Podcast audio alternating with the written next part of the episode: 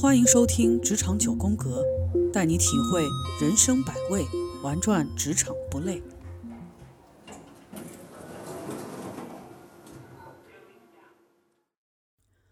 大家好，欢迎来到《职场九宫格》，体会人生百味，玩转职场不累。我是你们的好朋友 Grace。今天呢，我会单独跟大家开启《职场九宫格》的一个新的话题系列，叫做“职场与情场”。说起职场与情场啊，我相信大家都非常的熟悉，因为它在我们的人生里，尤其是成年人啊，在我们的人生里扮演着非常重要的角色。就拿我来讲，我觉得在我人生中最费时费力、费心费神的事情，除了职场和情场，其他的都排不上。有人说，职场如情场。因为同样是发生在人与人之间的情感和利益的连结，它会不断的拉扯着你的时间，消耗着你的情感和精力。但也有人觉得职场和情场是不同的两码事儿，一个是挣钱的，一个是花钱的。也许在职场里你叫 Jack、David、Michael 或者 Bob，但在情场里你可能会被称作。宝贝，亲爱的，老公，或者死鬼，职场和情场分别展示着我们想让别人看见的，或者不一定所有人都能看透的我们的不同脸孔和状态。但不论你怎么看，都不能否认职场和情场中发生的事情，以及身处这些事情和关系中的你，一定有着或多或少的个人观念和态度的影射。或者决策的逻辑，职场中的你和情场中的你，总会有一些相互牵绊的蛛丝马迹。那么，我们来聊聊情场。说起爱情故事，王家卫的《重庆森林》不能没有姓名。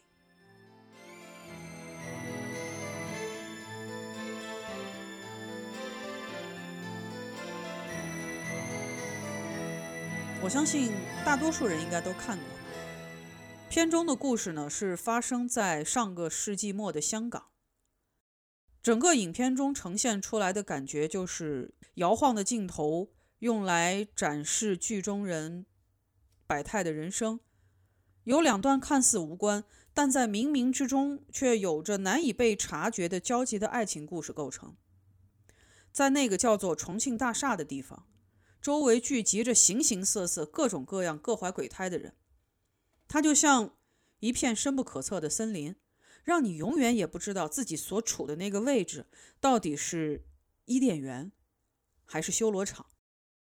剧中有一个又优雅但又可怜的女人，金发红唇，穿着雨衣，戴着墨镜。相信我说到这儿，大家都知道她是谁，对，就是那个。女毒贩，不知道从什么时候开始，我变成一个很小心的人。每次穿雨衣，我都会戴太阳眼镜，永远都不会知道什么时候下雨，什么时候出太阳。这个女人用几个词来形容：美丽、善良、优雅，却因为爱上错的人而成为一个在社会底层以身犯险。独自战战兢兢地应对孤独和凶险的假面人，他随时警惕着周围随时可能发生的意外和变化。整个剧中没有提及他的名字，直到他最后开枪结束那个男人的生命的时候，他才脱下了那个男人喜欢的金色卷发的假发套。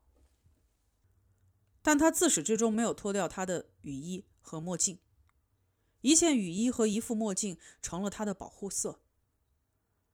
他是冷酷的毒贩，是决绝的杀手，是一个为爱的人不惜泯灭自我、以身试法的傻瓜，也是最后断然摧毁这一切虚伪、手刃背叛他、玩弄他的负心汉、重回自我、远遁天涯的勇士。故事讲到这儿，为了成全别人而委屈了自我。不管他最后有没有亲手揭下这层沉重的伪装，但活在别人的期待和嘴里的感觉，你熟悉吗？没错，就是你。你快乐吗？我们很多人从小有这样的感受：父母给我报他们想要我学的兴趣班父母给我选他们觉得好的学校和专业，父母帮我去找他们觉得合适的工作、从事的行业，甚至父母帮我们去决定谁才是真正适合我的爱人。在职场，为了老板的命令，我加班熬夜。最终却得不到相应的报酬和发展，因为领导个人的喜好，却让我觉得自己是个失败的 loser。我做着别人觉得体面的工作，按照别人觉得是对的方向过着我自己的生活。我放弃自己的天赋和爱好，终日做一只拼命的加班狗，只为做好领导眼中踏实听话的好下属。我按照你们的要求，让自己不能真心笑。不能大声哭，甚至有人为了迎合世俗的审美，不知道在自己身上动了多少刀。现在大家都说，成年人的崩溃往往就是在那么一瞬间，有的时候就连这突破最后防线的崩溃，也得在四下无人的三更半夜，一个人躲在房间里偷偷的咬着被子哭。当你把外界的期望和标准与自己硬绑在一起的时候，这不叫绑定，这叫绑架。说到这儿，我想起来，我有一个非常要好的朋友，我们认识几十年了。他很聪明，很有灵气，具有非常不错的艺术天赋，对摄影、绘画和文字都有着。与生俱来的一种敏感性和创造力，而且他很细腻，他能用文字和画面去表现我们日常生活中一些很有意思或者很特别的一些细节。他还很专注，在他投入去创作或者画画写作的时候，全世界就只有这一件事情。他甚至可以一整天不吃不喝不动的不离开座位。就这样一直持续的投入创作中去，去呈现自己想要表达的东西。我知道，他就只是想要去做自己，用自己喜欢的东西来充实自己的人生。在工作以前，我们都会以为他会在自己喜欢和擅长的领域去做一个很有个性、很有特色的艺术家，在设计、创意或者艺术方面去打造属于自己的标签。即便以后不能大富大贵、闻达于天下，起码他踩着自己内心最舒服的节奏，可以在自己喜笑的领域里嬉笑怒骂，去做真的自己。但令人意外的是，他毕业以后，按照家人的意愿，考进了体制内的机关单位，成了一名公务员。经过这么多年的努力，他凭借自己踏实的工作和突出的能力，也取得了很不错的成绩。也许在其他人看来，他现在已经取得了很不错的职业发展，但我知道，他的内心并不快乐。其实，我觉得，工作不分好坏高低，你自己喜欢的就是对的。在占据你人生三分之二时间的工作里，你取得的成绩是给别人看的，但发自内心的成就感和自我价值感。那才是属于自己的。白天带着勉强和压抑去做别人觉得对的事儿，只有在下班的闲暇之余，才能偷偷的抽一些时间去留给自己，给自己一线还魂续命的时间。甚至有的人时间长了，连自己是谁、真正喜欢什么都忘记了。你们有没有问过自己啊？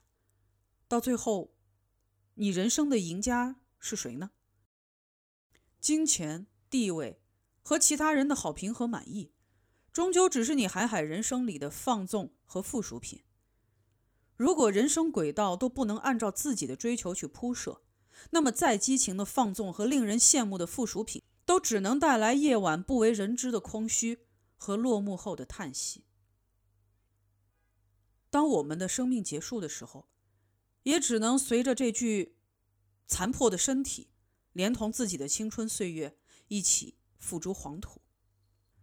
剧中那个痛心觉醒的女人，一枪解决掉了让她迷失的男人，丢掉了不属于她自己的金发，用自己的黑发和坚强的独立继续优雅。纵然狼狈，但很精彩。你的人生，你的事业，如果当下的选择是你认可的，那么就请正视它，珍惜它。如果你过的是别人期望而自己受困的人生，叫醒自己，即使开始的时候步履蹒跚，但也比在别人的梦里梦游走得更远，更加坚定。之前看过巴菲特的关于内部积分理论，根据自己内在的价值观和标准做事，不要过度受外界干扰，即使遭遇落差和变故，也能在自己的天地里怡然自洽。所以，不要把决定自己人生的机会完全交给别人，因为最知道我们想要什么的，是我们自己。那么最后。